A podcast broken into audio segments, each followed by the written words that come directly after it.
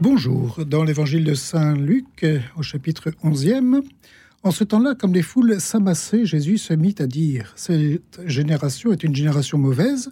Elle cherche un signe, mais en fait de signe, il ne lui sera donné que celui de Jonas, car Jonas a été un signe pour les habitants de Ninive. Il en sera de même avec le Fils de l'homme pour cette génération. Lors du jugement, la reine de Saba se dressera en même temps que les hommes de cette génération et elle les condamnera.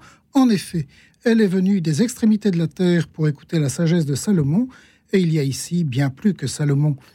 Lors du jugement, les habitants de Ninive se lèveront en même temps que cette génération et ils la condamneront. En effet, ils se sont convertis en réponse à la proclamation faite par Jonas, et il y a ici bien plus que Jonas. Chers auditeurs euh, de Radio Notre-Dame, je suis heureux de proposer une nouvelle série de commentaires des évangiles de cette semaine. Dans le passage que nous venons d'entendre, Jésus s'exaspère contre ceux qui ont réclamé un signe, un miracle ou un geste qui attesterait sa qualité de Messie, d'envoyé de Dieu. C'est une question délicate que celle des signes.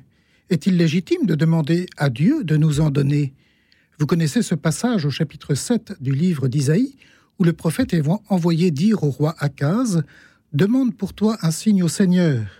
Et à la réponse négative de celui-ci, au prétexte de ne pas mettre Dieu à l'épreuve, il lui est répondu que Dieu lui-même donnera malgré tout un signe, et pas n'importe lequel, celui de la jeune femme qui concevra et enfantera un sauveur, auquel sera donné le nom d'Emmanuel, Dieu avec nous.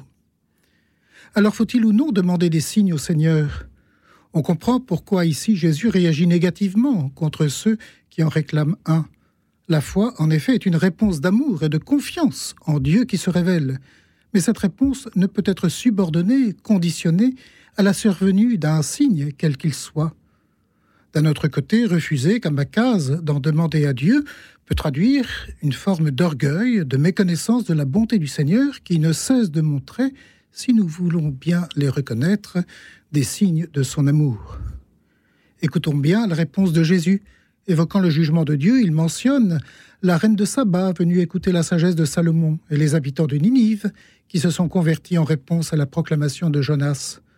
Or cela n'était pas membres du peuple de l'Alliance, et leur démarche d'ouverture et de conversion au vrai Dieu d'Israël est en soi un signe, et aurait dû être perçue comme telle par cette génération qu'on peut bien qualifier de mauvaise, car de mauvaise foi. Transposons pour nous. Plutôt que d'attendre ou d'exiger des signes pour nous convertir, demandons-nous plutôt comment nous pouvons, par notre conversion, devenir pour autrui les signes de la bonté de Dieu. Voilà une petite attention que je vous propose pour aujourd'hui et cette semaine.